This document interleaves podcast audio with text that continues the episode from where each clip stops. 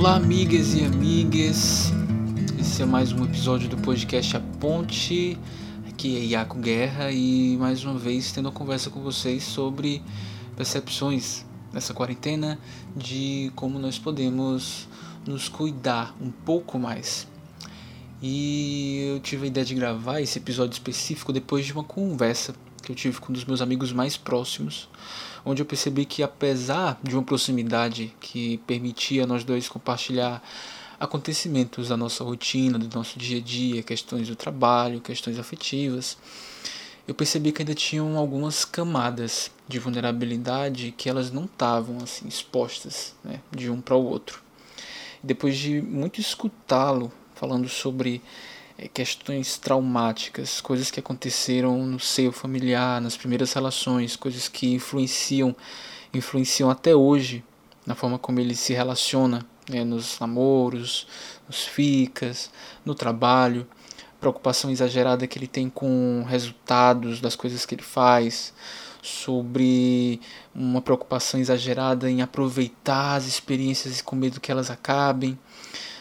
Parecia que eu estava me escutando falar em muitas épocas da minha vida, mas o que mais me impressionou foi como eu estava me sentindo durante e após a conversa. Porque me veio uma sensação de que a gente não está só, de que todo mundo está no teu processo, todo mundo está lidando com alguma coisa, todo mundo traz uma carga muito grande de questões, uma linha do tempo que talvez a própria pessoa não tenha clareza de que está com uma bagagem imensa nas costas e muitas delas que não precisam estar sendo carregadas, mas aí é um outro ponto. Né? E por mais que o nosso ego ele nos diga que o nosso problema ele é o maior do mundo, na verdade o nosso problema é um, é um em não sei quantos bilhões. Né? E se for colocar numa escala né, do maior para o pior, com certeza o meu, talvez o seu que está me escutando agora, também não é definitivamente o maior deles. E no final das contas, a gente está no, no mesmo barco, nesse barco de uma sociedade que que vem navegando num mar de processos doentios que adoecem de normose.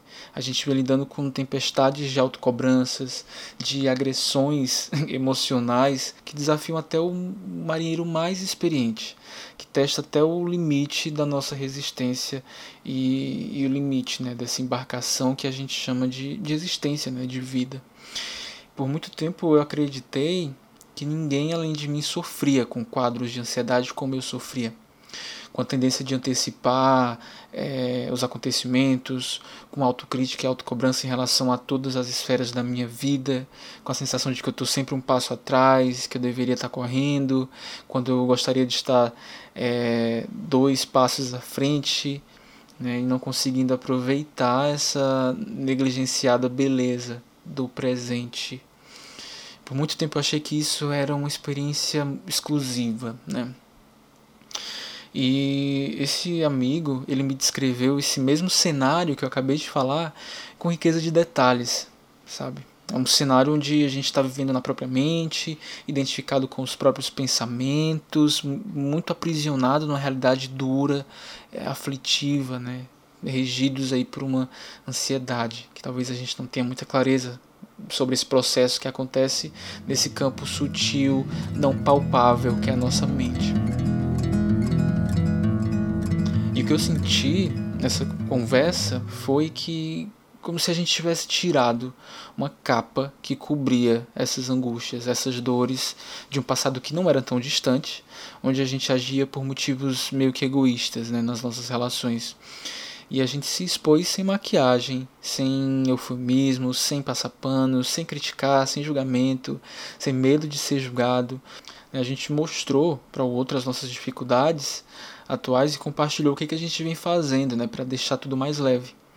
E em resumo, o que, que eu quero dizer? Eu quero te convidar para olhar mais para as pessoas nos olhos, ainda que agora a gente não consiga olhar nos olhos, mas que a gente consiga se conectar um pouco mais sair um pouquinho da nossa bolha, ainda que a nossa bolha esteja exigindo muita atenção, mas que a gente consiga e pelo menos se conectar com a bolha das pessoas com quem a gente se importa, em algum nível, né? E ou pelo menos quando essas pessoas nos procurarem que a gente consiga escutar por algum momento ter essa motivação de estar completamente inteiro escutando para se conectar de verdade, né?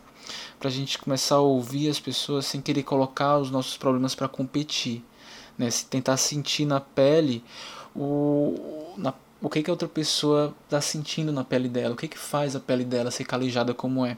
E assim a gente conseguir trazer um olhar diferente para os próprios calos e no final das contas a gente se reconhecer como uma parte, um pedaço que forma uma grande teia, um grande quadro muito bonito que só é bonito porque tem esse tanto de gente compondo ele. E eu quero te convidar também a se colocar um pouco mais vulnerável, sabe? Tentar remover um pouco esses muros, essas cascas que te impedem de ser visto, mas que também te impedem de se conectar.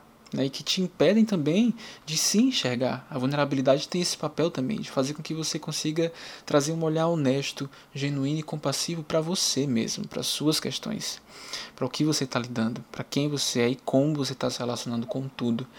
Então, sair um pouco da, da da superficialidade das relações, né? pelo menos ter essa motivação de sair aí do nível do tá tudo bem, sabe? E começar a ser mais honesto, se permitir dar respostas mais longas para essa pergunta de como você tá.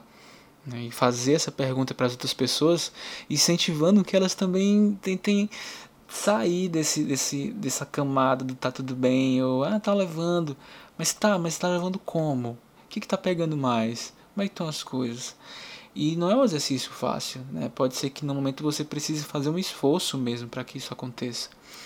Mas experimenta fazer isso e vai ser um caminho de duas vias. Você vai se ajudar, você vai estar ajudando outra pessoa.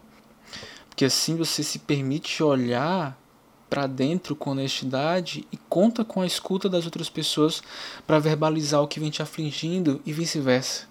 E muitas vezes, quando a gente sai do campo dos pensamentos e transforma em fala o que vinha só causando desconforto por dentro, a gente passa a ter uma noção mais próxima da realidade sobre o tamanho, sobre a dimensão dos nossos problemas. Volto para aquilo que eu falei lá no começo, né? Que a gente acha que ele é o maior de todos, que ele é único, que ele é exclusivo. Quando a gente fala, bota para fora, muitas vezes a situação já se abranda porque a gente percebe, ah, então é isso, isso que eu estou lidando, é isso que vem me afligindo. Você ganha clareza sobre aquilo, você aquilo já perde um poder de te dominar, de te arrastar para um lugar de aflição.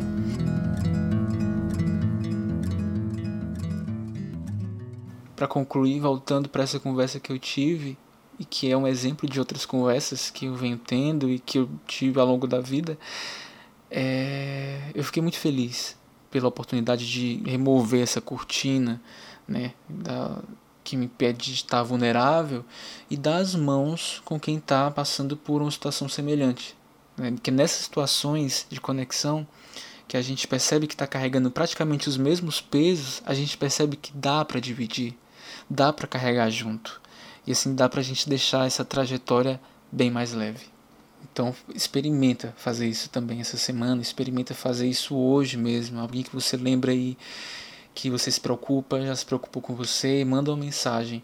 Ei, como você tá? Nem pergunta se está tudo bem, pergunta como você tá. Né? E assim desenvolve essa conexão, esse diálogo genuíno, com interesse, com empatia, com escuta e assim você cria um canal também para se escutar também. Então a gente se vê no próximo episódio. Se cuide, fique bem, cuide das pessoas ao seu redor e a gente segue junto.